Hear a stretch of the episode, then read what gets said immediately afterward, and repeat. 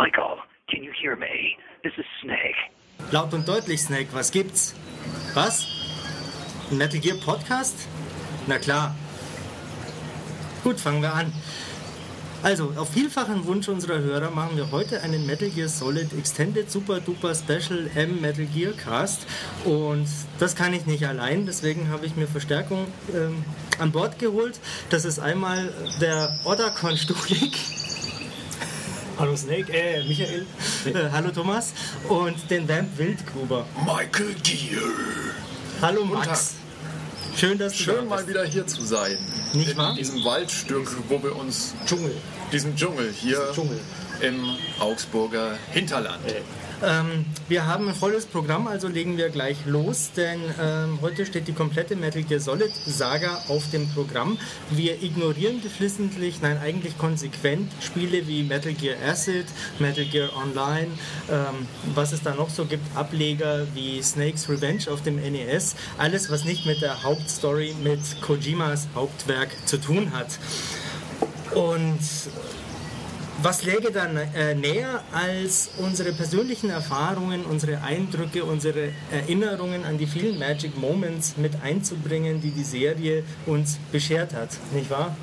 Absolut, absolut. Eine, eine schöne Idee. Ich äh, fange auch äh, gleich mal an. Ähm, ich muss äh, zu meiner Schande gestehen, dass ich nicht wirklich mit den ersten Teilen oder mit dem ersten Teil der Serie angefangen habe, also mit Metal Gear fürs äh, MSX oder, oder äh, der, der NES-Umsetzung, sondern äh, mit Metal Gear Solid für die PS1. Damals, als ich noch jung und knackig war und mehr Haare hatte, ähm, da äh, war ich bei einem Kumpel zu Besuch, der hatte die PS1 schon, ich noch nicht und der wollte mir unbedingt was vorführen und äh, legte dann ähm, in irgendeinem so seltsamen, militärisch anmutenden Spiel äh, plötzlich das Joypad vor mir auf dem Boden und äh, im Bildschirm war dann so ein seltsamer Zappelphilipp zu sehen mit einer äh, Gasmaske auf, der äh, komische Sachen von sich gegeben hat und äh, plötzlich behauptet hat, er könne jetzt hier das Joypad bewegen und was soll ich euch sagen, Jungs? Es hat sich bewegt. Es hüpfte über den Boden. Es war unglaublich. Und äh, seit dieser Zeit äh, muss ich auch immer tun, was diese schwarze Gestalt von mir will. Und äh, das beinhaltet unter anderem äh, alle anderen Teile der äh, Serie zu spielen.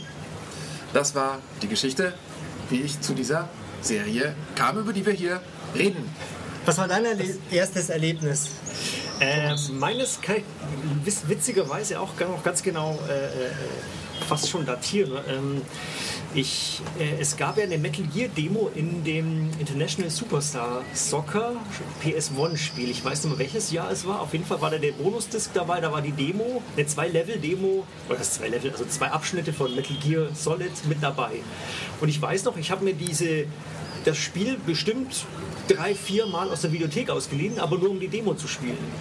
Weil das Fußballspiel hat mich eigentlich irgendwie gar nicht interessiert. Und letztlich äh, hat es auch jeden, dem ich es gezeigt habe oder, oder der an dem Abend mit dabei war, an diesem Videothekenabend, den, den, den es so früher noch gab, Ja, ähm, hat es doch irgendwie fasziniert und ich dachte mir, alles klar, das wird sofort gekauft, wenn es rauskommt. Und äh, ich muss ganz ehrlich gestehen, die ganz mäßige Synchro, die deutsche, die fand ich damals noch nicht so schlimm. Das änderte sich aber irgendwann. Du kanntest es nicht besser. Äh, ja, genau, das ist es vielleicht. Ich war schon überrascht, dass es überhaupt deutsche Sprachausgabe gibt.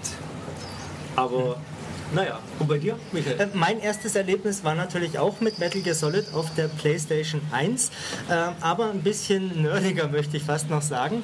Äh, ich hing zu der Zeit viel mit einem Klassenkameraden rum, dem André. Äh, schöne Grüße, falls du das jetzt hören solltest. Ähm, der André hat furchtbar gerne äh, Importspiele gespielt und plötzlich kam er da mit so einem japanischen Agenten-Science-Fiction-Adventure daher und wir haben uns das Intro angeschaut, herzhaft drüber gelacht, weil wir natürlich kein Wort verstanden haben und weil es furchtbar lustig klang. Aber da war uns schon klar, scheiße, sieht das fett aus. Äh, Und was geht da ab? Was ist das für ein Spiel? Und dann, einige Zeit später, kam die US-Version von Metal Gear Solid in Amerika logischerweise in den Handel. Ähm, Der kleine Augsburger Fachhändler hatte das sofort da. Ähm, Ich die Kohle parat und natürlich das Spiel gleich gekauft. Und von da an war ich furchtbar begeistert. Ähm, ich nehme noch vorweg, ich habe dann einige Monate später, als die deutsche Version rauskam, in selbigem Laden das mal kurz angespielt. Und als ich äh, mir gedacht habe, was, was ist das? Snake klingt wie ein Banker. Ähm, der Colonel nuschelt, als hätte er äh, eine Katze im Mund. Ähm, da, da dachte ich mir, nein. Äh, Oh mein Gott, wie schrecklich, das geht gar nicht. Da war mir schon klar, dass Metal Gear Solid was ganz Großes ist. Und äh, von der Überzeugung hat mich auch äh, Kollege Olli Schultes bis heute nicht abbringen können. Äh, die Serie ist fantastisch. Und um es gleich weiter fortzuführen, ich habe auch die ersten beiden MSX-Teile nicht gespielt, also weder Metal Gear noch Metal Gear 2 Solid Snake. Ähm, letzteres gab es erst 2006 in Deutschland im Rahmen der Metal Gear Solid 3 Snake Eater Subsistence Version. Ähm, ich habe auch die NES-Versionen nicht gespielt, was nicht schlimm ist, denn die kann man, finde ich, nicht ernst nehmen. Im ersten, noch beschnitten, oder? Genau, im ersten Metal Gear gibt es keinen Metal Gear als Endboss. Stimmt, da ist das so ein komischer Riesencomputer, oder? Ja, genau, das ist so ein kom komischer Computer. Und der zweite Teil, Snake's Revenge, ist ohne Kojima entstanden und eigentlich äh, eher so ein Rambo-mäßiges äh, Dschungel-Action-Spiel und hat mit Schleichen nicht viel zu tun, denn der Protagonist ist schreiend orange gekleidet und rennt durch den grünen Wald. Das macht ihn zwar gut sichtbar, aber passt natürlich eigentlich nicht in die Ausrichtung der Serie. Für mich, für mich eher relevant war dann der zweite Teil. Der war nämlich ein Grund für mich, eine PlayStation 2 zu kaufen. Ich habe, wie viele andere wahrscheinlich, darauf hingefiebert, als ich die ersten Bilder gesehen habe. Was? Snake ist jetzt auf dem Tanker unterwegs. Wow, wie krass. muss, ich, muss ich haben. Ich habe mir nicht Zone of the Enders gekauft, wo ja auch eine Demo dabei war mit Snake. Ähm, ich habe eine PS2 im Bundle mit äh, Metal Gear Solid 2 und damals auch Silent Hill 2 gekauft. Äh, das zweite Highlight meiner Spielerkarriere. Ich muss aber sagen, mir hat Metal Gear Solid 2 unterm Strich nicht so gut gefallen und ich empfinde es auch heute noch als den schwächsten Teil der Serie. Wie seht ihr das? Es ist auf jeden Fall nicht mein Lieblingsteil. Ich überlege gerade, was, ob der vierte dann oder der zweite der, der schwächste Teil für mich der Serie ist. Ähm, aber ich glaube, ich würde dir da fast beipflichten. Übrigens eine seltsame Gestalt, die da hinten am Hügel steht und auf einen Gong schlägt. Aber lassen wir das. Wie stehst du zu Teil 2, Thomas? Ähm, also ich halte Teil 2 auch fast für den schwächsten der Solid-Teile. Äh, komischerweise habe ich den aber am meisten gespielt, nämlich ich habe ihn bestimmt vier oder fünf Mal durchgespielt. Ähm, ich war, ich, ich weiß gar nicht warum, aber ich war irgendwie trotzdem fasziniert. Und zwar, ähm, ich fand auch die Big Shell eigentlich gar nicht so schlecht. Zum, vielleicht ist auch verklärte Erinnerung, aber irgendwie fand ich die Aufgaben, die es dort gibt, eigentlich ganz nett. Und jeder hatte ja nur gelästert, um Gottes Willen. Die Big Shell, das ist ja furchtbar. Und noch schlimmer natürlich der Wechsel vom Hauptdarsteller, was vorher, vor Release, ja überhaupt kein Mensch wusste. Das war so, say nerd. Nerd. Das ist richtig, wobei man sagen muss, dass es äh, aus, aus was extrem Mutiges natürlich ist, eben nicht hier auf Natürlich. das, auf das äh, Bekannte zu setzen, sondern einfach so eine komplett neue Figur reinzubringen. Ähm, wie ist, also ähm, Raiden, Raiden, wie auch immer man ihn ausspricht, er heißt ja Raiden im Gegensatz zum, Mortal Kombat, Kämpfer. Blindsgott Genau, mit dem zum lustigen Hut. Shoot'em Up, das ja auch Richtig. Raiden heißt. Ähm, wie seht ihr den eigentlich? Weil ich weiß ja, dass der äh, in Japan wesentlich besser ankommt, als er bei uns hier ankommt, weil wir mit androgynen Figuren eher so Probleme haben. Und ich fand den eigentlich, also abgesehen von der Tatsache, dass man natürlich schon äh, Snake spielen will und nicht ihn, ähm, eine ganz, ganz interessante Figur. Also es gibt ja so richtige Hater, David zum Beispiel. ein kleiner Scherz, der man sich durchaus mal erlauben kann. Ähm, ich gehöre aber nicht dazu. Ich finde die Figur eigentlich ganz interessant im, im Gesamt, äh, in der gesamten Konstellation der, der Metal Gear Personage. Also ich finde die Entscheidung per se auch sehr mutig, ähm, sicherlich wegweisend, auch heute noch in einem, ähm, Videospielgenre, dass man äh, nach so einem sehr erfolgreichen Spiel so mit der Erwartungshaltung der äh, Fans bricht und was völlig anderes macht. Ähm, ich verstehe schon, dass es einen stören kann, dass er weinerlich äh, Beziehungsprobleme mit Rose diskutiert. Übrigens, schöner Gag natürlich, nach äh, Hal, Emmerich und Dave äh, im ersten Teil als Hommage an Kubricks 2001, jetzt Jack und Rose als Hommage an den Film Titanic. Da ist die Marschrichtung eigentlich klar. Ähm, ich finde das schon interessant, vor allem weil es ja eingebettet ist in diese äh, Solid Snake Simulation S3-Thematik, die mehr oder weniger besagt, dass Teil 2 ja eine Kopie der Ereignisse des ersten Teils sein soll. Und das erlebt jetzt dieser Typ neu, plötzlich außerhalb der äh, Virtual Reality Übungsmissionen. Ähm, ich finde das gut. Äh, ich mag es das halt, auch. Es ist insofern halt auch gut, ähm, weil, es, weil es eine Aussage ist äh, von Kojima, ich habe die Geschichte des eigentlichen Helden erzählt und ihr wollt jetzt halt unbedingt eine Fortsetzung von Mhm. mir. Ich meine, natürlich will er die Fortsetzung auch machen, das, also vom, unterstelle ich ihm jetzt einfach mal. Ähm, aber er sagt eben, ich, ich erzähle nicht nochmal genau dieselbe Geschichte, was ja viele andere Filme und Spiele und so, die in irgendeiner Weise erfolgreich waren, immer tun, was dann immer das Problem eigentlich ist, dass sie nur eine Kopie ihrer selbst darstellen, die dann niemals irgendwie die Originalität oder äh, die, die, so die Faszination des Originals ähm, erreichen kann. Insofern taktisch auf jeden Fall die richtige Entscheidung. Ja, aber Das eigentlich, war ja beabsichtigt. genau, Ja, ja. eigentlich macht er ja genau das, nur er, er, er er macht, es, halt offen. er macht Er es ja zum Konzept, dass Genau. es eine äh, Kopie ist. Genau. Äh, in Modern Warfare 2 macht es nicht, obwohl es das gleiche ist wie Modern Warfare 1. Was natürlich beim Medium Videospiel Videospiel noch lustiger ist, weil er eben dich diese Kopie, diese Simulation selber spielen lässt. Genau. Wobei, das meinte ich jetzt gar nicht. Ich meinte jetzt eher, dass, ähm, äh, dass Kojima wollte ja eigentlich sogar äh, äh, Solid Snake im neuen Licht zeigen. Also, und zwar in, Von außen. Von außen, Ja. genau. Als, als Dritter. Sprich, Ja. äh, jemand rewriten kommt vorbei und sieht, was, was Snake alles vollbringt. Und zwar als Dritter, als dritte Person. Ich glaube, das stimmt. Und, und dadurch wird praktisch er als Held, also Solid Snake wird als Held noch weiter glorifiziert. Ich meine, das Problem, glaube ich, das, das, das äh, der Zweier hat, ist, also Metal Gear Solid 2, ist, dass ähm, er nicht die normale Dramaturgie einhält, einhalten kann, weil er eben die Tankermission hat. Dann gibt es diesen seltsamen Cut und dann baut er eben neu auf und, und muss er dann aber sich am Schluss irgendwie entscheiden, wer ist denn jetzt eigentlich der Held, ja, Snake oder Raiden? Und ähm, irgendwie dadurch funktioniert das nicht so richtig und äh, wir sind ja alle irgendwie geprägt durch, durch die normale äh, Heldenreisestruktur, die du in jedem Actionfilm und so weiter siehst. Und äh, die wird da eben nicht bedient. Und wahrscheinlich hinterlässt das Spiel deshalb einen etwas zwiespältigen Eindruck. Er geht ja auch einen Kompromiss ein, indem er die zwei Protagonisten am Ende Seite an Seite gegen die Metal Gear Ray Armada hetzt.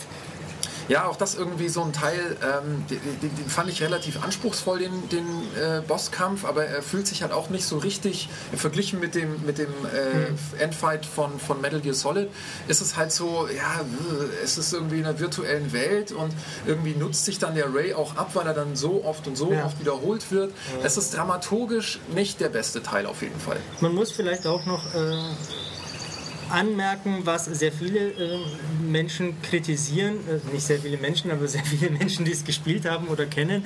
Äh, die Story ist irgendwann schon sehr komplex und man möchte fast sagen verworren. Ähm, zumindest für den ähm, Normalspieler, der äh, genau weiß, der eine ist der Gute, der andere ist der Böse. Ich schieße alle tot auf dem Weg zum Oberbösen und das war's. Nee, da wird gedreht und gedreht und nochmal gedreht und dann kommt noch eine Wendung und nochmal zwei und eigentlich war doch alles ganz anders. Das ist zumindest Ja, beim ersten Mal. Spielen zu viel und auch heute äh, rückblickend betrachtet muss ich immer noch sagen, es ist zu viel des Guten, ähm, zu viel, bisschen zu viel gewollt. Vielleicht, ja. Er hat halt da äh, wahrscheinlich auch äh, durch den Erfolg des ersten des, oder des Vorgängers äh, zum ersten Mal richtig freie Hand gehabt, um seine ganzen Ideen, äh, Mime und, und Gene und, und was so, der ist ja so ein, so ein, so ein the thematischer Hipster, irgendwie der Kojima, der so die aktuellen Themen immer so durchdekliniert in seinen Spielen. Und da konnte er wahrscheinlich zum ersten Mal richtig machen, was er wollte und ist deswegen übers Ziel rausgeschossen. Im nächsten Teil, äh, der, der rauskam, äh, ist, finde ich, immer noch verglichen mit Metal Gear Solid unglaublich viel mehr drin. Ja. Aber es ist besser strukturiert. Du siehst eine klare erzählerische ähm, ähm? Textur irgendwie, die, der du folgen kannst. Aber wenn du willst, kannst du tiefer einsteigen und eben in diese ganzen kalten Kriegs-, äh, noch äh, dich weiter einlesen. Da sind wir auch schon bei der Snake Eater-Episode. Ja, wie habe ich das gemacht? Das hast du großartig gemacht, Max, die sich äh, nach meinem Dafürhalten auch dadurch auszeichnet, was du gesagt hast, äh, dadurch, dass sie ja äh, in die Vergangenheit springt, Anfang der 60er Jahre, nicht äh, 1990 irgendwann. ähm, oder was 2009, 2010, wo Teil 2 spielt. Ähm, da kann man natürlich auf historische Fakten zurückgreifen. Das war eine heiße Phase mit dem Kalten Krieg, mit Russland gegen die USA und der Nuklearpolitik, äh, die ja immer schon in der Metal Gear Solid Saga eine wesentliche Rolle spielt. Äh, was klar ist für einen japanischen Entwickler, die wissen, wie es ist, wenn äh, Nuklearmächte es übertreiben. Ähm, da, ja. ja. eine postapokalyptische Gesellschaft, ja. Natürlich, das ist wohl die einzige, die es gibt. Ja. Ähm, und das macht so interessant, weil da politische und historische Fakten vermischt werden mit äh, dieser, äh, sagen wir mal, Fantasy-Anime-Fiktion mhm. mit äh, Bienenkönigen und äh, ähm, Schlangentypen und was weiß ich nicht allem. Ja. Feurigen Astronauten. Feurige Astronauten. Oh, stimmt, den habe ich gar nicht. Oh, der war wahnsinnig cool. Ja. Das ist richtig, also das fasziniert Spannende mich. Russen. An, das, das, deswegen ist das definitiv auch, ich denke, da äh, teilt ihr meine Meinung auch alle, die, mein, mein Lieblingsteil. Also ihr teilt meine Meinung, dass das mein Lieblingsteil ist. Ähm, ja. Danke. Ja, ja danke. Ja. Schön. Ähm, weil also vorher war es halt so, wie du vorher schon richtig sagtest, irgendwie so eine Mischung aus Militär, Agenten, Sci-Fi und plötzlich ist es so eine unglaublich dichte, faszinierende Mischung aus, aus einem, äh, dieses, dieses Pop-Universum, also Metal Gear leitet sich ja immer unglaublich viel aus irgendwelchen Filmen raus. Ja? Die Figur wurde irgendwie so aus, aus äh, heißt ja Snake wegen, wegen der Klapperschlange, mhm. Snake Plissken. Es, äh, es, es ist auch ein bisschen Rambo drin Natürlich. und so weiter. Und jetzt macht er noch diesen Kunstgriff und nimmt einfach diese, diese popkulturelle, ähm, äh, diesen popkulturellen Hintergrund dieser ganzen Actionfilme und überlegt sich, okay, vor welchem Hintergrund wurden diese Filme eigentlich gedreht? Das war der Kalte Krieg, das war die Angst vor dem Nuklearschlag und baut dann sowas ganz Eigenes daraus und wo, wo dann so Mythen und, und wie du sagst eben auch Anime-Motive plötzlich ähm, unglaublich faszinierend und originell zurückkommen. Und also da sind mit die geilsten Figuren aus dem gesamten Kosmos eigentlich drin. Also The Boss, ähm, The End, The The. Das fehlt eigentlich noch als Endboss. The The? Ich möchte, ja. The Who. The The.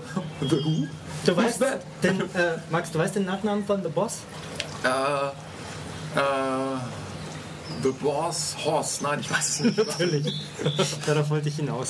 ähm, oh, das ist richtig. Ähm, wer natürlich Metal Gear Solid 3 äh, verpasst hat, seinerzeit auf der PlayStation 2, wo es ja exklusiv erschien, hat heute die Möglichkeit, eigentlich auf so ziemlich allen gängigen Plattformen das nachzuholen. Das gibt es in der HD Collection für PlayStation 3 und Xbox 360 und demnächst auch für die PlayStation Vita und jetzt ganz aktuell natürlich auch für den 3DS. Nur, dass das mal am Rande erwähnt ist, wo, dass man das alles ja heute auch noch spielt. Und für PlayStation Vita kommt doch die HD Collection ja, auch noch raus. Genau. Ja. Haben wir schon über die HD Collection gesprochen, die genau. man ja auch mit der PlayStation Vita spielt. Man kann natürlich auch Metal Gear Solid 1 äh, im PlayStation Network runterladen, äh, wobei mir da ehrlich gesagt nicht klar ist, wie Warum? zum Beispiel ähm, der äh, Psycho Mantis Kampf funktionieren soll. Kann man da Controller neu zuweisen? Habt ihr das mal ähm, gespielt? Ja, ich, ich habe, du kannst glaube ich die virtuellen Controller zuweisen. Ja, ja, ja das, das, ging, das, ging, genauso, glaube ich. Ja, ja. Okay. Äh, alternativ kann man natürlich auch Twin Snakes auf dem Gamecube spielen. Das, das stimmt. das Remake. Das ja auch auf der Wii läuft, sofern man nicht die neue schwarze Wii, glaube ich, hat, die keine Cube-Spiele mehr abspielt. Ach so, richtig, die keinen Controller-Anschluss mehr hat. Genau, da muss man aufpassen. Richtig. Also man, das Zeug ist heute alles noch wunderbar verfügbar. Ähm, zurück zum Thema Metal Gear Solid 3. Ähm, worüber wir noch gar nicht gesprochen haben, ist eigentlich über das Spielerische. Also, ähm, da wollen wir gleich noch drauf äh, zurückkommen, aber eins möchte ich noch kurz anmerken, was ja auch da wieder ein sehr mutiger Kunstgriff ist nach äh, Raiden, ist äh, Jack Naked Snake, sprich Big Boss. Also ähm, dieselbe Figur rein äußerlich, aber eigentlich wieder ein völlig neuer äh, Charakter und eigentlich ja auch der vermeint, ja, der Krabbert-Fan. ja, in der Tat. Ähm, und eigentlich ja vermeintlich der Bösewicht der alten MSX-Teile. Naja, nicht nur vermeintlich. Das ist ja das, ist das Interessante eigentlich. Ja, genau. Er, er wird ja der Bösewicht. Genau, das ist die. Verlauf. Die kommt immer auf die, Fra äh, auf die Perspektive an. Ja klar, es gibt natürlich immer die Grauzonen. Das ist eine typisch japanische Erzählung Spielweise, dass auch der Bösewicht irgendwo verständlich bleibt. Aber generell würde ich schon äh, dafür plädieren, dass, dass Snake Eater die Genesis des wichtigsten Antagonisten An erstmal Antagonist, ja. Genau, und was ich so toll finde halt äh, in, in, diesem Spiel ist diese Dekonstruktion des normalen äh, Naked Snake, äh, oh, ich bin der kleine Soldat und werde halt mit meiner Mission in den Busch geworfen und dann wird er komplett dekonstruiert, er wird verstümmelt, er wird von vorne bis hinten verarscht, er verliert sein Auge, er wird gefoltert, bis er sich in die Hosen schifft und ähm, am, am, Schluss ist es aber ein, ein, ein gebrochener, faszinierender Charakter, der dann eben auch die späteren und die frühesten Spiele trägt. Das, ja. die, diese Klammer, die er da schafft, ähm, finde ich sehr, sehr gelungen. Und ähm, ja, ich spiele es immer wieder gern. Äh, Natürlich. Unbedingt. Kommen wir auf das, was der Thomas anmerken wollte, den spielerischen Aspekt. Was brennt dir da auf der Zunge? Tja, wo fange ich an? Also äh, vor allen Dingen ist es am Anfang natürlich faszinierend, durch den Dschungel zu warten äh, und zu kriechen und dort allerlei äh, äh, Flora und Fauna zu finden. Das also, Überleben auch eben. Das ist eben diese Überlebenscharakteristik, die äh, sich dann eigentlich durchzieht. Am Anfang ist es ja noch egal, man kann herumrennen, man stellt halt irgendwann fest, man hat kaum noch Ausdauer, muss plötzlich was essen. Dann stellt man fest, dass man kaum was dabei hat, also muss man sich äh, die ganzen Tiere und Pflanzen erjagen bzw. pflücken probieren, ob das überhaupt gut ist, ob das überhaupt Energie gibt. Ähm, Snake gewöhnt sich auch daran, mhm. teilweise an äh, was er isst. Gibt natürlich immer rege seinen Kommentar dazu ab, sehr schön. er fragt ja auch immer Paramedic, glaube ich, ist es im Funkkontakt. Ja, ähm, ja, kann ich das essen? Ja, richtig. Und sie ist immer angewidert, äh, dass es, äh, ja, wie, wie sie, schlimm das ist. sie erzählt dann minutenlang, ja, und die Schlange gibt es da und da und hat die und die Charakteristik. Ja, und wie schmeckt die? Ja. Das ebenso, ebenso ist genauso dass das, äh, äh, äh, der Schleichaspekt konsequent weitergeführt. Also der, der Dschungel bietet ziemlich viel äh, Gelegenheit, sich zu verstecken. Ähm, genauso ist, sind die ganzen Areale so angelegt, dass man sich auch immer wieder, ähm, ja, dass man an den Gegner vorbeischleichen kann. Wichtig auch, äh, dass man sie, ähm, dass man ohne irgendwelche Aktionen sie praktisch nur betäuben kann. Man kann durch das ganze Spiel äh, durchkommen, ohne äh, auch nur einen Gegner zu töten. Ja, das kannst du aber in den Spielen vorher ja auch schon. Das, das schon, aber ich finde es da noch, noch weitaus äh, konsequenter umgesetzt, aber es ist vielleicht auch nur meine subjektive Auffassung. Nee, ich würde es auch unterstreichen. Also vor allem dieses, dieses Camouflage-Feature, ähm, das, das diesen Rollenspielcharakter halt auch nochmal ähm, interessanter und wertvoller macht. Also es hat, in diesem Spiel ist es sinnvoll, unterschiedliche Uniformen zu sammeln, weil du dich auf unterschiedlichem Terrain eben besser verbergen kannst. Ähm, und äh, ich, ich finde, es ist mit das, der, der realistischste Ansatz eines Schleichspiels bis dato eigentlich. Ähm, also keine Ahnung, wir möchten mich jetzt nicht in irgendwelche Diskussionen mit der Splinter Cell-Fraktion verstricken, aber ähm, dass dieses Genre, das Kojima selber ausgerufen hat, dieses Tactical Espionage Action, wird in dem Teil am komplexersten, fast bis äh, Oh, jetzt äh, ist hier gerade ein Hubschrauber, der über unserem äh, Laptop sich äh, ein, paar Runden dreht. Falls ihr das hört, lasst euch nicht ablenken. Ich ziehe mal sofort meinen Kneipentarnanzug an, damit man mich hier nicht entdeckt. Michael, wo bist du? ich sehe nur noch eine Holzwand. Das, das Problem ist, Moment, ich bin noch nicht so weit. Ich muss jetzt erst ins Menü gehen und dann ähm, schauen, welcher Tarnindex am besten passt und dann gehe ich mühsam wieder zurück. Ähm, ich hoffe, ich rutsche jetzt hier nicht weg, weil ich dann sofort wieder die Klamotten wechseln muss. Also ver verkopft und überkomplex war es eben schon auch, muss man, ja, muss man ja. dazu mal sagen. Also es ist gerade aus heutiger Sicht sicherlich nicht äh, die komfortabelste Steuerung, die äh, so äh, herumkreucht und fleucht. Ähm, Michael, nachdem du uns eingeladen hast, ähm, wir haben die Spielmechanik und die Steuerung gerade aufgemacht, das Thema. Es gibt natürlich aber auch noch einige äh, Spiele, über die wir sprechen könnten, in chronologischer Hinsicht. Das heißt, ich lasse dir jetzt äh, quasi die Wahl, äh, wie wir fortgehen wollen in chronologischer Hinsicht. Naja, wenn wir schon bei dem Ursprung, bei der Genesis der ganzen Saga eigentlich sind, dann müssen wir unbedingt die zwei PSP-Episoden Portable Ops und Peace Walker zumindest mal erwähnen, weil die ja eine eigene Trilogie bilden, zusammen mit der Snake Eater-Episode, was die Geschichte von Big Boss betrifft, weil da ja äh, erzählt wird, wie es eigentlich dazu kommt, wie er diese Idee von Outer Heaven entwickelt. Ähm, dieses, äh, ja, wie beschreibt man das? Äh, Söldnergebiet ohne äh, politische Landeszugehörigkeit, diese äh, höchste Form von. Unabhängigkeit, genau, Söldner ohne Grenzen, wie es ja dann in Peace Walker heißt. Ähm, Warum eigentlich auf Französisch? Das habe ich mich immer gefragt. Ähm, Hat das irgendeinen Hintergrund? Ich vermute, dass es eine äh, Anspielung ist auf die Ärzte ohne Grenzen, die ja auch MSF abgekürzt werden. Ich spreche es nicht aus, weil ich ganz furchtbares Französisch habe. Sans Frontier. Ja, Medis, irgendwas. Ähm, wobei in der HD Collection am Anfang explizit gesagt wird, nein, nein, das hat damit gar nichts zu tun. Wahrscheinlich ist irgendwer auf die Idee gekommen und hat es gecheckt. Aber ich vermute, dass es Ja, oder die, oder die wirklichen Ärzte ohne Grenzen haben keine Lust, sich mit einem äh, Spiel mit kriegerischem Hintergrund irgendwie in Verbindung bringen zu lassen. Vielleicht auch das. Aber grundsätzlich ähm, ist das, was die Gesamtstory betrifft, natürlich hochinteressant. Denn wie wir jetzt bald noch feststellen werden, ist auch in der Gesamtsaga äh, längst nicht alles so, wie es vordergründig den Anschein hat. Denn äh, in jeder einzelnen Episode haben wir es ja erlebt, äh, dir wird irgendwas erzählt und dann, nein, nein, nein, eigentlich ist es ganz anders und es gibt doch nochmal fünf Wendungen. Und deswegen habe ich mich vorhin auch so gewehrt. Big Boss ist in meinen Augen nicht der Bösewicht. Er ist sicherlich Snakes Antagonist und äh, Snake ist ja auch nur äh, ein. Ähm, ja, ein Bauer auf dem Schachbrett ähm, für die Vereinigten Staaten, der halt zu den Zwecken missbraucht wird. Und Big Boss lehnt sich natürlich dagegen auf.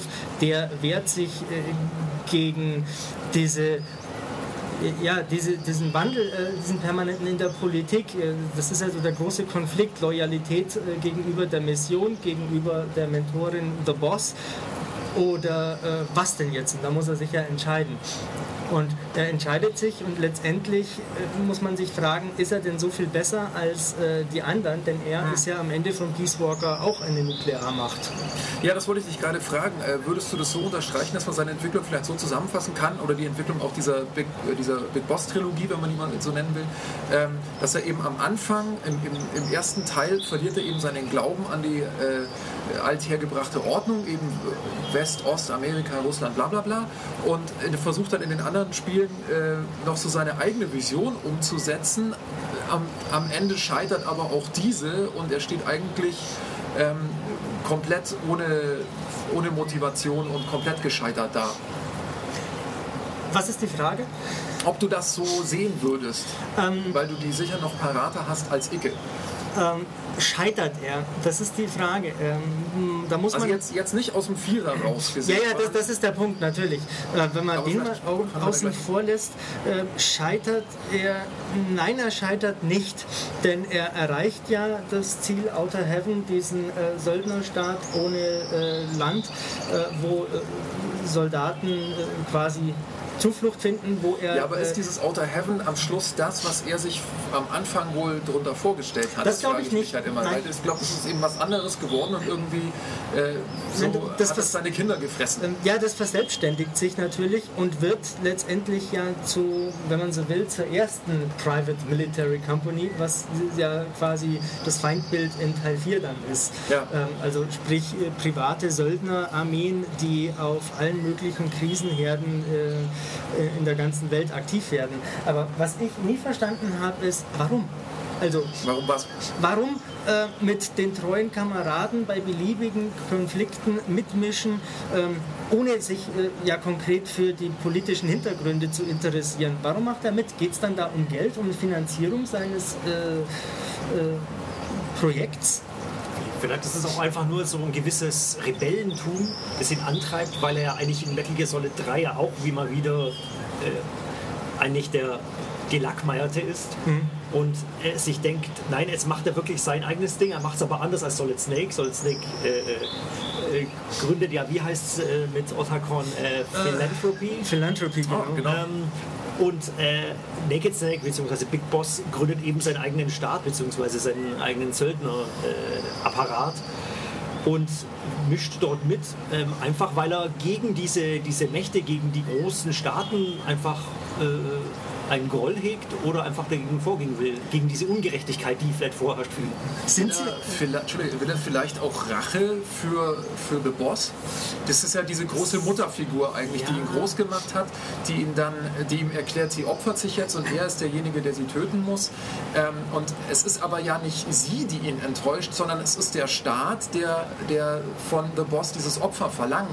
Und ähm, wenn ich mir das Ende jetzt nochmal von Snake Eater vor Augen führe, wie er dann eben, sie wollen ihm eigentlich diesen Orden geben und er geht dann einfach raus und, und denkt, ähm, es ist ja dann schon so, dass er ihnen komplett den Rücken kehrt. Also ich denke, dass da das Rachemotiv schon auch irgendwie zumindest eine Möglichkeit ist für, für seine für seine äh, Motivation. Wobei ich die, Entschuldigung, ganz kurz noch, ich, ich finde die Perspektive auch ganz reizvoll, dass man die Mo- Motivation nicht bis ins Letzte ergründen kann, dass das Kojima vielleicht auch bewusst offen hält, äh, was die Figur noch ein bisschen faszinierender und cooler macht. da kannst du selber drüber nachdenken. Ähm, natürlich. Äh, ich muss auch kurz eine kleine Anekdote einwerfen. Äh, es wird ja immer wieder beschworen, diese Formel Loyalty to the Mission. Ähm, also diese Loyalität nur der Mission, dem Auftrag gegenüber, der wird ausgeführt, äh, völlig egal, ob sich das politische Ja. äh, Umfeld qu- quasi ändert. Hat man seit Äh, Metal Gear Solid Genau, zumindest ob sich das. Fähnchen im Wind dreht. Ich habe es nie so ganz äh, wirklich begriffen, bis ich eines Tages bei Treyarch in Los Angeles saß, ähm, im Zuge der Call of Duty Black Ops Präsentation und da deren ähm, Militärberater, äh, der ähm, im Ruhestand befindliche Colonel Hank Kersey äh, mit mir am Tisch saß und äh, ein, ein sehr zynischer Mann, äh, der wohl schon in vielen Kriegen ähm, aktiv war, ähm, dann äh, mit mir über genau dieses Thema gesprochen hat und der auch gesagt hat, ähm, Soldaten sind äh, unterm Strich nichts anderes als Werkzeug. Äh, die führen einfach nur aus, was ihnen befohlen wird. Die haben nicht zu hinterfragen. So funktioniert das ganze System. Das ist wohl das ganze Militär nicht funktioniert. Genau. Wenn jeder fragen würde, wieso machen wir denn das? Genau, also Soldaten sind keine Akteure. Äh, Da ist mir das erst bewusst geworden, was das eigentlich äh, bedeutet. Ja, und insofern ist natürlich die gesamte Reihe dann äh, wieder eine wunderbare Reflexion auf der Meta-Ebene über dieses äh, Thema, das du gerade ansprichst.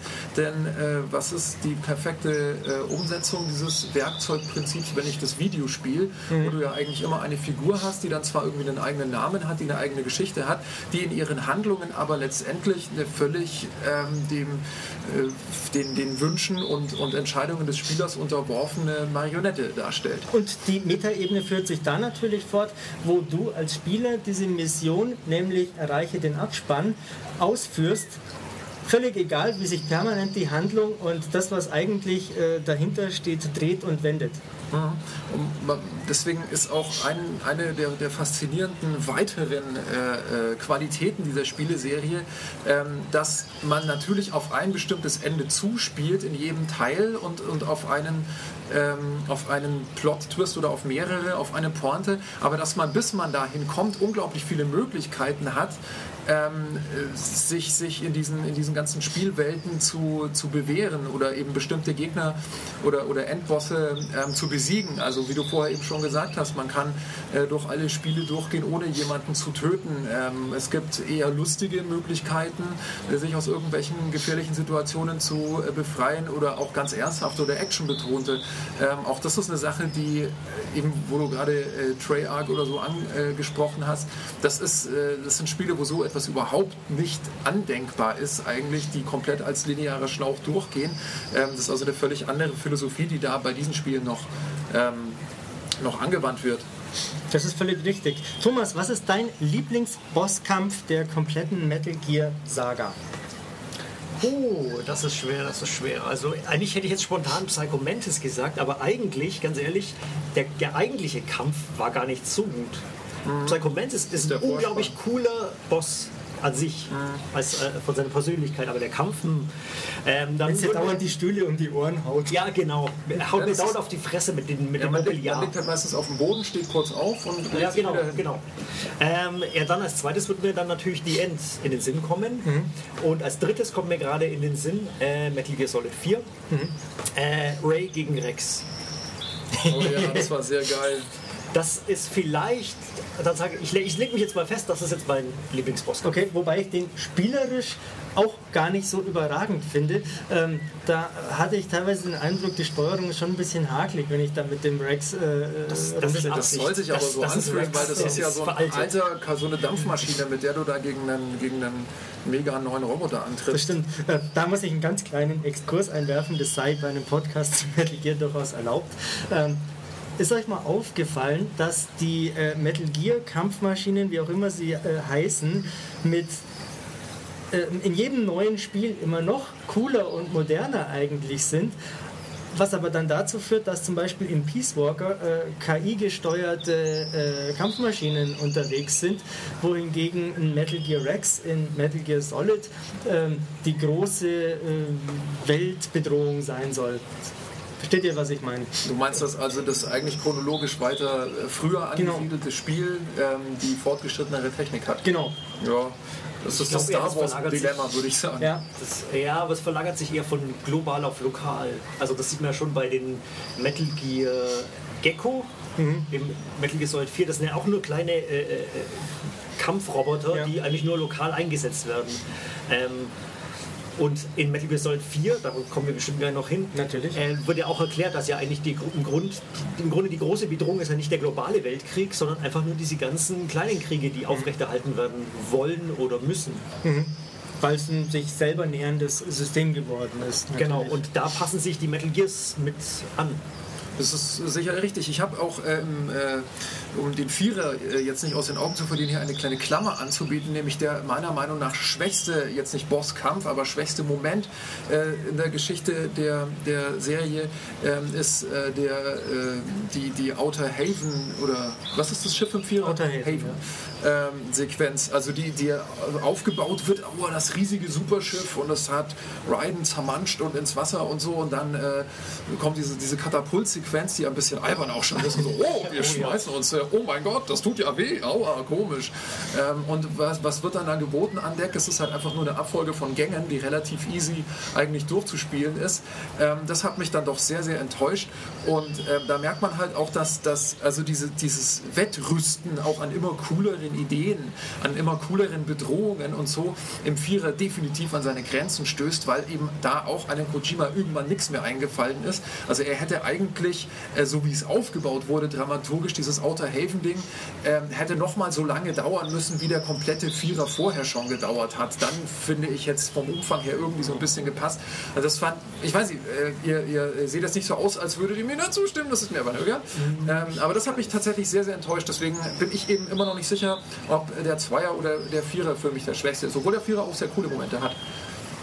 Wie zum Beispiel der Kampf gegen äh, den, äh, den äh, Oktopus, äh, sich verstecken Typ, Lady, whatever. Wie hieß der noch? Der sich immer irgendwie. King Octopus, nein. Von der Beauty and Beast Einheit. Die waren überhaupt alles. Laughing Octopus. Ja, ja, genau. den, natürlich. fand, den fand ich sehr, sehr, sehr, sehr witzig. Dann äh, schließe ich gleich natürlich die Frage an dich an. Was ist dein äh, Lieblingsbosskampf, Max? Also, ähm, ich habe über, über äh, Psycho Mantis und The Sorrow eine, mal eine Arbeit geschrieben, die mir sehr wichtig ist, eine Uni-Arbeit und habe da äh, beide Kämpfe bis zum äh, Erbrechen äh, durch äh, äh, analysiert. Insofern finde ich die beiden sehr, sehr toll, aber ähm, da ist eben auch, steckt so ein bisschen viel Arbeit auch drin. Ähm, ich denke, wenn ich auf, so auf den emotionalen äh, Aspekt äh, auch äh, gucke, dann ist es der Kampf ganz am Schluss von Metal Gear 4 oder der Kampf ganz am Schluss von Metal Gear Solid, wenn äh, die Herrschaften mit nacktem Oberkörper auf äh, äh, entweder dem, dem Roboter stehen oder wo stehen sie denn bei Metal Gear Solid 4? Ich weiß nicht mehr. Ne, Outer Haven. Auf, Wenn auf, auf, auf Ja. Metal Gear Solid ist es Und auch das, das, ist, das ist eigentlich perfekt, wenn dann auch noch die ganzen unterschiedlichen Soundtracks kommen und so und dann auch nochmal der gesamt, die gesamte Seriengeschichte Ja. Revue, äh, pass, passiert äh, wird. Das, das, das hat mich schon emotional ziemlich mitgerissen. Ob das jetzt spielerisch in irgendeiner Weise interessant war oder so, das magst du. Lieber Michael, beurteilen, an den ich jetzt den Ball wieder zurückspiele. Ich fand den Faustkampf an sich eher hakelig, aber Der der, findet immer alles hakelig. Das ist so ja, fand ich auch und, Dann spiel doch Nee, der, der ist hakelig. Ähm, aber das macht nichts, denn es ist der, ähm, die emotionale Klimax sozusagen äh, durch die Musik und äh, durch die Bedeutung, durch den Bruderkuss, der da auch stattfindet, der ja, äh, auf den Punkt bringt, äh, was diese zwei Personen äh, miteinander verbindet und äh, voneinander trennt auch. Aber mein Lieblingsbosskampf, da schwanke ich auch zwischen The End, weil das, das habe ich jetzt auf dem 3DS wieder gemerkt, ähm, wenn man es äh, behutsam macht, dann ist das einer der spannendsten Videospielmomente, die ich kenne.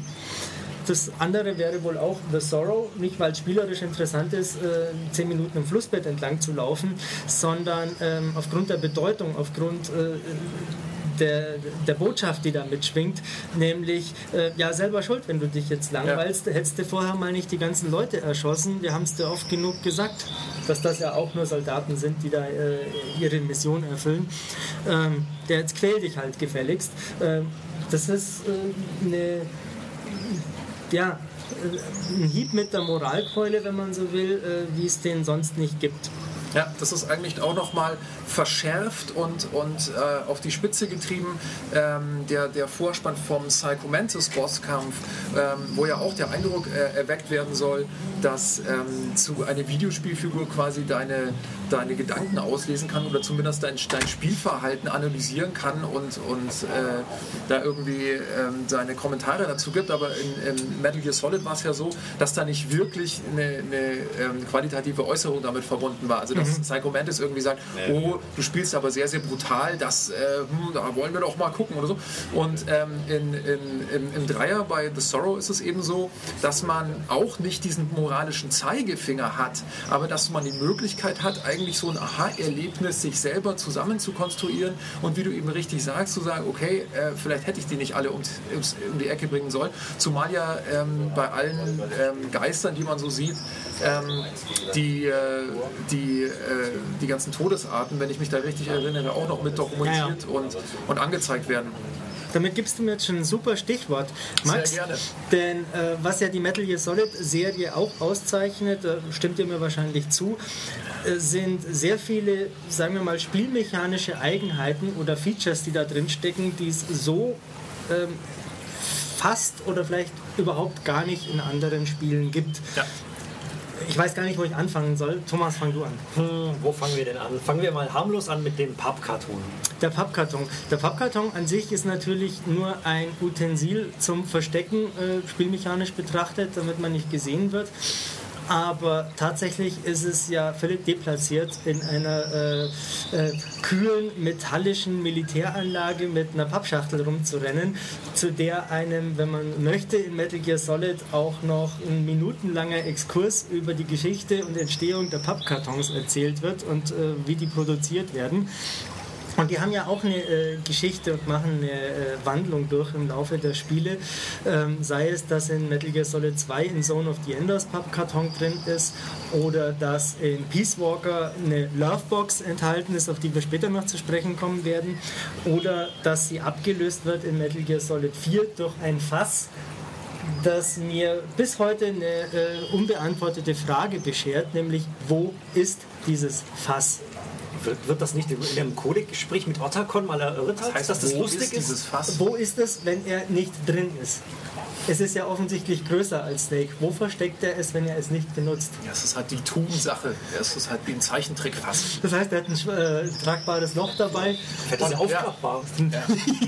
Genau. Äh, da fällt mir gerade äh, ein, das ist ja hinaus vielleicht genauso wie bei Monkey Island äh, mit Guybrush, der ja eine Leiter dabei hat. Ja. Aber man sieht, wie er sie auspackt. Das ist sehr, sehr lustig. Ja. Ähm, vielleicht ist es äh, dort ja ähnlich. Ich, ich habe die Idee natürlich. Ähm, ihr werdet es von euren Freundinnen kennen. Snake hat eine pass Tasche aber auf, dabei, ja. eine Handtasche. Ähm, die hat er ja an seinem Gürtel hängen. Und äh, wenn man Freundinnen beobachtet, dann ziehen die ja alles Unglaublichsten aus Dinge wie. Mary Poppins, äh, ganze Zimmerlampen kommen da raus. Was dann nicht alles drin ist Ja, in ja. diesem kleinen Ja, meiner Täschchen. Meinung nach sind da auch so kleine schwarze Löcher drin, die dann in eine andere Dimension gehen. Und ähm, so wie bei Truhe von Terry Pratchett, ja, wenn du dann deine, deine Schmutzwäsche reinpackst, dann kommt sie auch immer frisch gebügelt wieder heraus. So ähnlich ist das mit Metal Gear und der äh, dem Fass. Ja. Das wäre sicherlich eine Erklärung. Ob es auch eine Erklärung dafür ist, dass, ähm, muss ich ein bisschen ausholen, ähm, man hat ja Waffen dabei und die haben ein Gewicht und das wirkt sich aus auf die Agilität von Snake. Er braucht mehr Ausdauer, er kann langsamer laufen, wenn er viele Waffen mit rumschleppt. Er kann sie aber auch in seinen Rucksack tun, dann muss er sie offensichtlich nicht mit rumschleppen, zumindest hat es keine Auswirkung. Er hat sie aber ja quasi immer noch dabei.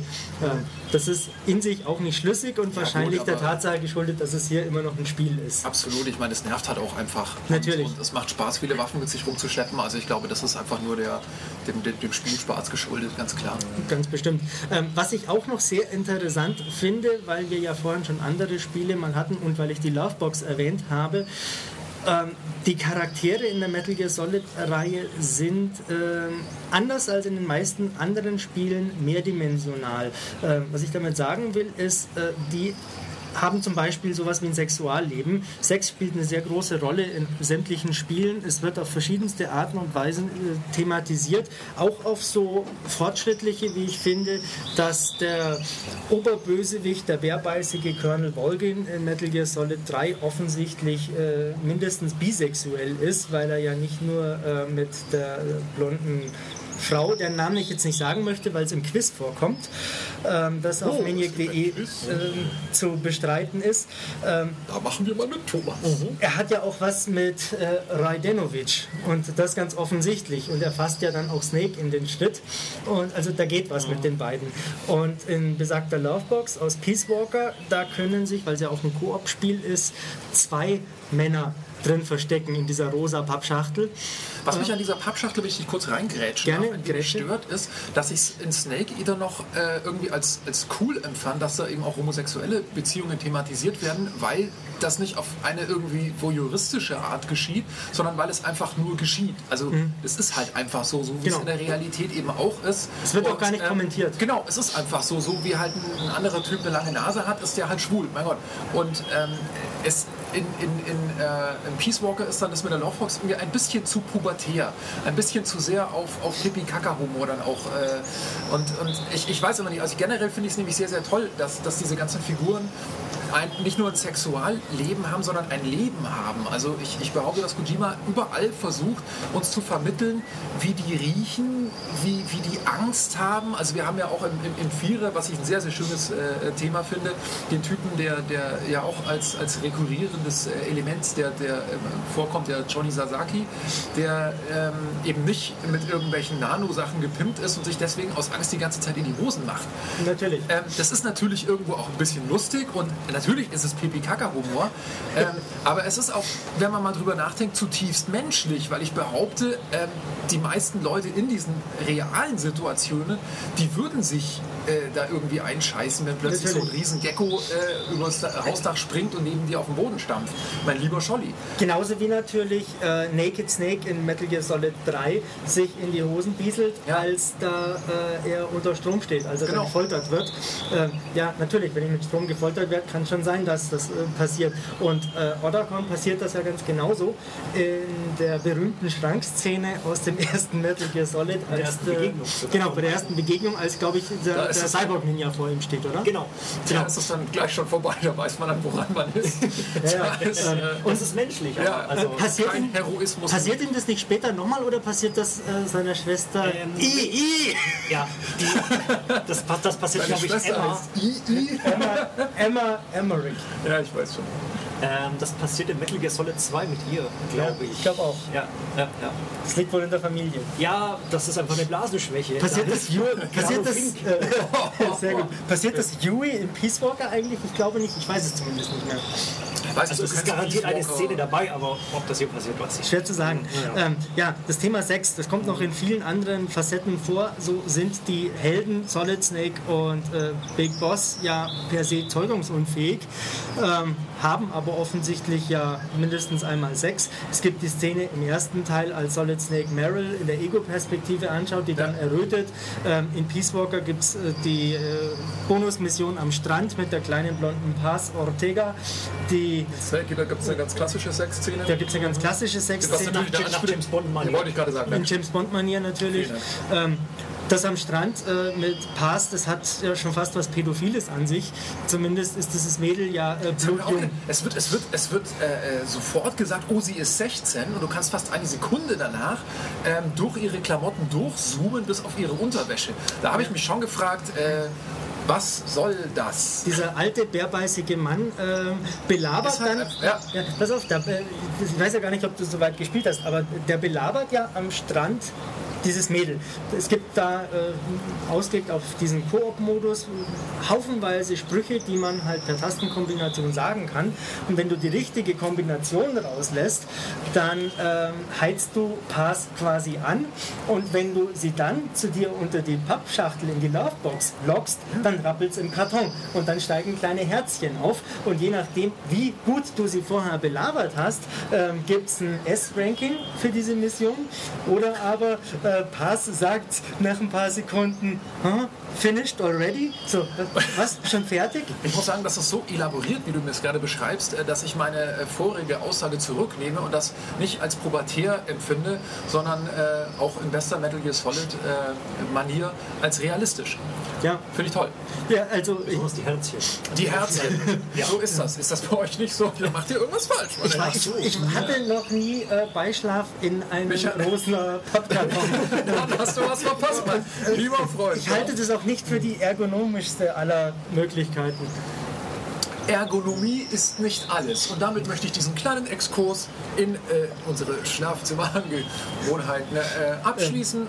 Lasst uns doch mal Aber das äh, bringt uns noch ganz kurz gerne zu diesem ähm, gewissen, gewissen Fetischfaktor in Metal Gear Solid 4. Ja, Bei der Beauty and the Beast.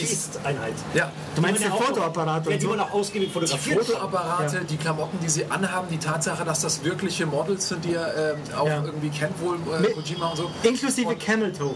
Ja, im, Für absolut. alle, die nicht wissen, was das ist, google.de ist euer Freund. Oder unser Podcast-Host. Gut, äh, Der wird das betretenes Schweigen, was sich hier. Das lassen wir jetzt so mal stehen. Das Lassen wir einfach stehen. so mal stehen. Ich möchte aber noch äh, auf, auf eine weitere coole spielmechanische oder, oder ein, ein, ein Feature eingehen, ähm, das ich unglaublich faszinierend äh, finde, schon seit Metal Gear Solid, nämlich wenn die Figuren im Spiel plötzlich klar machen, dass sie Figuren in einem Spiel sind, obwohl sie ähm, so verzweifelt versuchen äh, zu zeigen, wie lebendig und, und wie realistisch sie sind. Also wenn zum Beispiel eine Figur sagt, oh, äh, um, um den Codec-Code rauszufinden, musst du äh, auf der Spielepackung nachgucken, was natürlich irgendwie auch ein Kopierschutz zu PS1-Zeiten war, das ist Ja. klar. Was aber auch ein ganz bewusster und dezidierter Bruch der sogenannten vierten Wand, wer jetzt die Brechtsche Theater-Tradition kennt, der weiß, wovon ich spreche, alle anderen, scheißegal. Ähm, ihr müsst euch einfach mal vorstellen, ähm, dass eine, eine Figur in einem Videospiel sagt, hallo, ich bin eine Figur in einem Videospiel und du spielst mich gerade. Ähm, das passiert sehr, sehr oft in der gesamten Metal Gear-Serie und das finde ich unglaublich faszinierend, ähm, weil es nicht zum Selbstzweck passiert bei Kojima, sondern immer Hand und Fuß hat. Also die Figuren sagen das eigentlich immer nur, um dir klarzumachen, dass du gerade die Möglichkeit hast zu entscheiden, was du tun willst. Das finde ich sehr schön. Das ist so eine gewisse Interaktion äh, Spieler und äh, Protagonist. Genau, also Genau. Kojima bringt sich da eigentlich selber auch rein.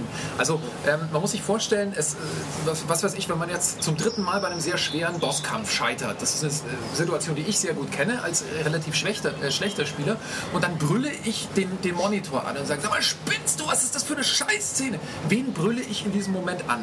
Ich brülle ja eigentlich die Person an, die das Spiel designt hat oder die Programmierer oder irgendwie so. Das ist irgendwie eine so, so eine amorphe Entität, wo ich im, im Kopf irgendwie weiß, der, die hat dieses Spiel gemacht oder es ist Kojima selber. Ja? Und Bist es vielleicht du?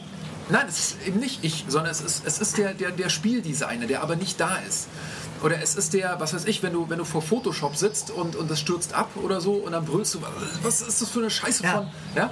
Das, ähm, das ist die, die, diese Figur, die du dann ansprichst. Und diese äh, Figur oder diese Entität oder wie man die auch immer nennen will, die wird plötzlich in, in Metal Gear greifbar an, an einigen Stellen. Da wird dann irgendwie gezeigt, okay, ähm, es ist ein gemachtes Spiel. Diese ganzen Szenen, die du spielst, die wurden vorher von irgendeinem sich ausgedacht und was du jetzt gerade erlebst, das, das, ist, äh, das, das hat sich irgendeiner vorher äh, so zurechtgelegt und er möchte, dass du gerade leidest oder dass du gerade versuchst, ähm, zum fünften Mal diesen, diesen Bosskampf zu schaffen. Zu dem Thema gibt es ja noch eine ganze Litanei an weiteren Beispielen. Ähm, eins meiner populärsten ist natürlich neben Psycho Mantis, den wir heute schon mehrmals hatten, der die Memory Card ausliest und sagt, ah, äh, du magst Castlevania-Spiele. Ja. Ja. Oder dann im GameCube Remake, ah, you like the Legend of Zelda. Ähm, äh, da gibt es ja dann auch noch ähm, in ersten Metal Gear Solid relativ spät die Szene, da das Spiel ja auf zwei äh, CDs ausgeliefert wurde, äh, nach dem Kampf mit Sniper Wolf, äh, einen äh, Codec-Dialog, also so ein Funkdialog. Passt soweit alles bei Ihnen? Alles wunderbar. Ja? Danke. er, sagt ja, er sagt ja was anderes. Er sagt, äh, time to swap the disk, Snake. Also so jetzt wird es hier Zeit, die äh, Disk zu wechseln. Äh, dann tust du die zweite CD rein und dann geht's weiter. Und darauf wird Bezug genommen. Also erstmal absurd natürlich, dass er mich darauf anspricht, hey, ich will hier ein Spiel äh, zu die Disk äh, raus. Ähm, in Metal Gear Solid 4 äh, gibt es ja dann eine Rückkehr nach Shadow Moses und dann kommt an derselben Stelle wieder ein Funkgespräch und Odakon sagt, time to swap the disk, Snake. Oh wait, we're on PlayStation 3. Äh, macht er mich darauf aufmerksam, nee, Moment mal, wir haben ja jetzt hier nicht Genau. mehr die CDs, wir haben ja hier eine moderne Spielkonsole, äh, mit der wir es zu tun haben und die benutzt ja Blu-ray-Technologie und da passt ja so viel mehr raus äh, drauf, wir müssen jetzt gar nicht mehr wechseln. Ja, bringst du mich gleich noch auf, auf ein weiteres Element, und zwar die Selbstreferenzialität, die natürlich auch, äh, je, je weiter wir in der Serie fortschreiten, immer stärker zunimmt ähm, und, und eigentlich auch voraussetzt, dass man alle Vorgängerteile gespielt hat. Wo also immer mehr Gags, also auch nicht nur in, in dieser Form, wie du es jetzt gerade angesprochen hast, sondern auch, ähm, es kommen immer wieder Figuren vor, die auf Figuren rek- rekurrieren, die in, in, in früheren äh, Serienteilen da waren. Ähm, also Johnny Sasaki oder eben auch der Raidenovic, der halt ein, ein Vorfahr von, von Raiden sein soll. Oder wird das eigentlich mal geklärt? Oder Das- heißt er nur zufällig so und sieht auch so aus? Soweit ich weiß, wird es nicht geklärt. Ähm, Das ist, glaube ich, eher so. äh, äh, Ich glaube, sie machen sich darüber lustig, wie Raiden als Charakter in Metal Gear Solid wird. 2 wahrgenommen wurde. Richtig. Nämlich, er ist nicht dieser bärtige, Genau. coole, maskuline Testosteronmann, sondern Er ist ein ein- Mädchen. Er ist ein Mädchen. Ja. Äh, genau. Also machen wir uns halt über ihn lustig. Äh, Wir wissen selber, dass er nicht gut ankam bei euch. Äh, Ich glaube, das steckt dahinter. Und äh, Wobei er in Japan ja ziemlich gut ankam, weil er nicht die Rolle des typisch androgynen Helden übernommen Ja, hat. ja, natürlich. So war es ja die ursprüngliche Idee. Aber die Serie an sich ist ja schon sehr auf den globalen Markt ausgelegt. Ähm, Snake ist ein Amerikaner. Äh, ähnliches Beispiel Screaming Mantis, einer der Bosse in Metal Gear Solid 4 natürlich. Ähm, Rekurriert ganz deutlich auf Psycho Mantis, hat Genau. eine Psycho Mantis Puppe, hat eine Puppe von äh, The Sorrow auf der anderen äh, Seite seiner, Genau. glaube ich, sechs Arme, acht Arme, ich weiß es Ich nicht weiß mehr. es auch nicht mehr. Genau, Ähm. also auch der, der Vierer ist eigentlich eine, eine komplette Zitatensammlung äh, der, Mhm. Ja, ja, So eine Art Teile. Fast schon. Ja, ja, ja, stimmt. Ja. Also generell äh, kopieren sich die Spiele äh, mit etlichen Elementen immer wieder. Äh, Man könnte es auch einen Running Gag immer nennen. transparent. Ja, das, natürlich. das ist eben der Witz dran. Und, ja. ja. Denselben Gag wie mit dem Diskwechsel gibt es ja auch im Kampf mit Screaming Mantis, Ja. äh, wo ich mir denke, ah, okay, jetzt habe ich wieder so einen Telepathen. Ah, oh, ich kann ihn nicht angreifen, da weicht jedem Schuss aus. Klar, was mache ich? Ich stöpsel um. Ich drücke die Playstation-Taste, Controller neu zuweisen und dann zack, sofort kommt ein Funkgespräch äh, mit Ottercon. Nee, äh, er funkt, äh, Ottercon, I can't move und so. Ja. Ähm, ja, was hast du gemacht? Alter Trick, das funktioniert hier nicht. Ich musste was Neues einfallen lassen. Ja. Ja, ganz, ganz ähnlich äh, äh, spricht ja auch äh, äh, Psycho Mantis den Six, die Six-Axis äh, und DualShock richtig. Automatik an, Ja, ja, ja, äh, wo ja. er feststellt, oh, er will ja eigentlich die Controller jetzt äh, telepathisch bewegen, was aber nicht geht, weil man einen Six-Axis-Controller hat. Stimmt, weil ja Rumble, wie wir von Sony wissen, ein ähm, Feature der letzten Generation ist und Six Axis Das ist ist die eigentlich Zukunft. unglaublich frech, weil da wird nicht nur wie eben bei Raiden äh, die, die, die, die, die, Fan, äh, die Fanreaktionen auf so eine Figur innerhalb des Spiels irgendwie verwurstet, sondern es wird auch äh, die, die Konsole ein bisschen verarscht oder der Hersteller der Konsole, auf der das Spiel läuft. Mhm. Genau. Das ist schon, schon ziemlich äh, nassforsch. Es geht sogar noch weiter. Äh, Thomas, du wirst dich daran erinnern, du hast mir damals die Fotos geschossen. Ähm, zwischen den einzelnen Jungs, Spielkapiteln. was habt ihr so veranstaltet? Na, pass auf, Max. Zwischen den ein Fass. aufgemerkt und zugehört. Äh, zwischen den einzelnen Spielkapiteln in Teil 4 gibt es ja immer wieder Ausflüge an Bord des Flugzeugs, quasi Ja. die fliegende Basis von Otacon und Snake. Und an Bord dieses Flugzeugs ist ein kleines Mädchen, Sunny, Sunny Golukovic. Und diese Sunny kann man beobachten mit dem kleinen äh, ferngesteuerten Metal Gear. Den man übrigens mit einem Joypad im Spiel Mit steuert. einem PS3 Six-Axis-Controller steuert man den. Snake hat ihn in der Hand. So, das geht noch weiter. Wenn man nämlich die Treppe hochfährt in diesem Flieger, dann äh, kann man Sunny beobachten mit der Kamera in diesem kleinen ferngesteuerten Metal Gear. Und was macht sie? Äh, sie hört Radio, sie tanzt, sie sieht eine PlayStation 3 auf dem Tisch stehen, noch das dicke Modell, und sie packt eine PSP aus, setzt sich hin und spielt Penguin Adventure. Was äh, natürlich das Kojimas, erste ja. Spiel von äh, Hideo Kojima. Und das Ganze ist so wahnsinnig detailliert gemacht, dass man halt wirklich diese Spielgrafik auf dem Display sehen kann, wenn man da äh, die entsprechende Position findet. Also da gibt es sehr viele Referenzen. Und auch das ist natürlich wieder ein Bruch mit der, äh, mit der vierten Wand. mit der spielimmanenten Realität, wenn man so will. Ja, ja. Dieser, dieser Bruch ist bei, bei Metal Gear Solid 2 auch äh, gerade am Schluss nochmal da. Und zwar, wenn, wenn äh, Colonel Campbell Ah, wenn er- durchdreht. ja, Anem- Mailed. Mit seinen Anemonen. Oder Äh, was, was nein, erzählt das er auch, er erzählt ja nur Quatsch, aber irgendwann sagt er auch mal, äh, ja, äh, Raiden, äh, hör auf zu spielen, äh, mach, mach, mach die Konsole aus, es ist vor, vorbei. Das ist ja auch eigentlich eine Anweisung eigentlich an den Spieler, Ja. zu sagen, äh, Was ja, mich auch hör immer- auf zu spielen, das hat keinen Sinn mehr. Was mich, was mich so so ein bisschen daran erinnert hat, an, an diese Warnhinweise, die man in irgendwelchen Handbüchern Ja. oder so, so nach zwei Stunden bitte eine Pause machen oder nach einer Mhm. Stunde. Und wenn du irgendwie was Seltsames spürst, bitte rufe einen Arzt an. Ähm, Ja, oder oder äh, auf, auf die, auf die Sony-Konzerngeschichte auch in, in Peace Walker ähm, sehr, sehr schön, wenn er den, den, den ersten Sony Walkman rauszieht. Ja, Anfang. Da musste ich auch sehr, sehr lachen. Natürlich, und es gab ja auch ähm, einen modernen Walkman, so ein äh, MP3 Walkman im äh, Peace Walker Design. Ja. Überhaupt, ähm, Product Placement spielt natürlich auch eine sehr große Rolle in der ganzen Saga. Ähm, ja, Cola. Cola? Wo? Er trinkt nicht dieser Waffenhändler im Vierer immer eine Cola und rülpst da? Aber er trinkt, er, trinkt, Affe. er trinkt weder Pepsi noch Coca-Cola. Die, ist das Fantasie-Cola, oder? Das ist Fantasie-Cola, aber ähm, die er- also sie haben äh, Sony-Rechner haben sie. Ähm, Ja gut. äh, Big Mama fährt auf einer Triumph. Äh, Snake hat ein iPod dabei, 40 GB Festplatte, hört darauf äh, Musik. Und einen, einen Podcast über das Spiel selbst. Genau. Was das, Das, eigentlich das ist schon Coolste sehr, sehr geil, ja. Genau. Und du kannst dir auch noch im PlayStation äh, Store äh, übers Spiel, nee, ist nicht im PlayStation Store, sondern übers Spiel kannst du dir ähm, weitere Sachen für diesen spielinternen Podcast runter, äh, iPod runterladen. Richtig, ja. Kostenlos. Ich möchte es betonen, kostenlos.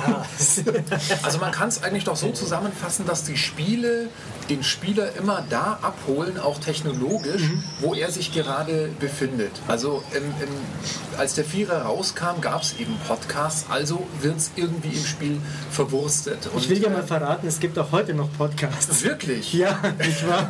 Das ja, ist interessant. landen wir nicht mal in einem. Angeblich kann man ja in diesem Internet heruntergeladen, von dem man äh, so viel hört heutzutage. Datennetzwerk. Ja, ja, da muss man ja sehr aufpassen, was man da so ver... Das vergisst ja angeblich nichts. Stimmt. Ich glaube, das ist nur ein Trend, das geht wieder rum. Meinst du? Ja, Das ist wie so eine Blase, Ja, ja, wie die New. Economy. ja, ja. Okay. natürlich. Ähm, zurück zum Thema. Warum? Warum nicht? ähm, Das wird nicht geschnitten, bitte lass das drin. selbstverständlich wird es nicht geschnitten. Ähm, Wo waren wir? Ähm, wir waren äh, Thema. beim Thema. Wir sind kurzzeitig davon abgekommen. Es gibt noch so unglaublich viel über diese Saga äh, zu sagen, was ungesagt bleiben soll heute. Und Der- muss. Und muss. Denn, Und wird. Und wird. Denn erschöpfend behandeln kann man die Metal Gear Solid Saga nicht. nicht Und das wollen wir auch gar nicht. Das wollen wir nicht, genau. Wir wollen ja, dass ihr Das diese selber spielt. Genau, diese langweiligen Kriegsspiele liegen lasst, diese langweiligen Autospiele liegen lasst und äh, eine Erfahrung der besonderen Art macht. Michael, das war ein, ein Schlusswort, das mich eigentlich nur zu einer einzigen Aussage hin motivieren kann, nämlich Danke, Snake.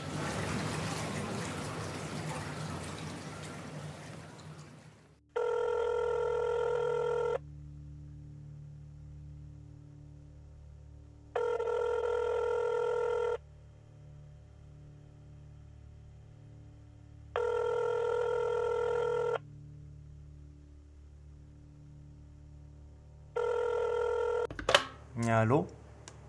Ja? Ja, natürlich. Ja, wir sind fertig. Nein. Nein, das sehe ich anders. Ja, ich verdiene Geld damit. Nein, meine Freunde und ich sind keine Stubenhocker. Nein, die in der Redaktion hätten das nicht machen können.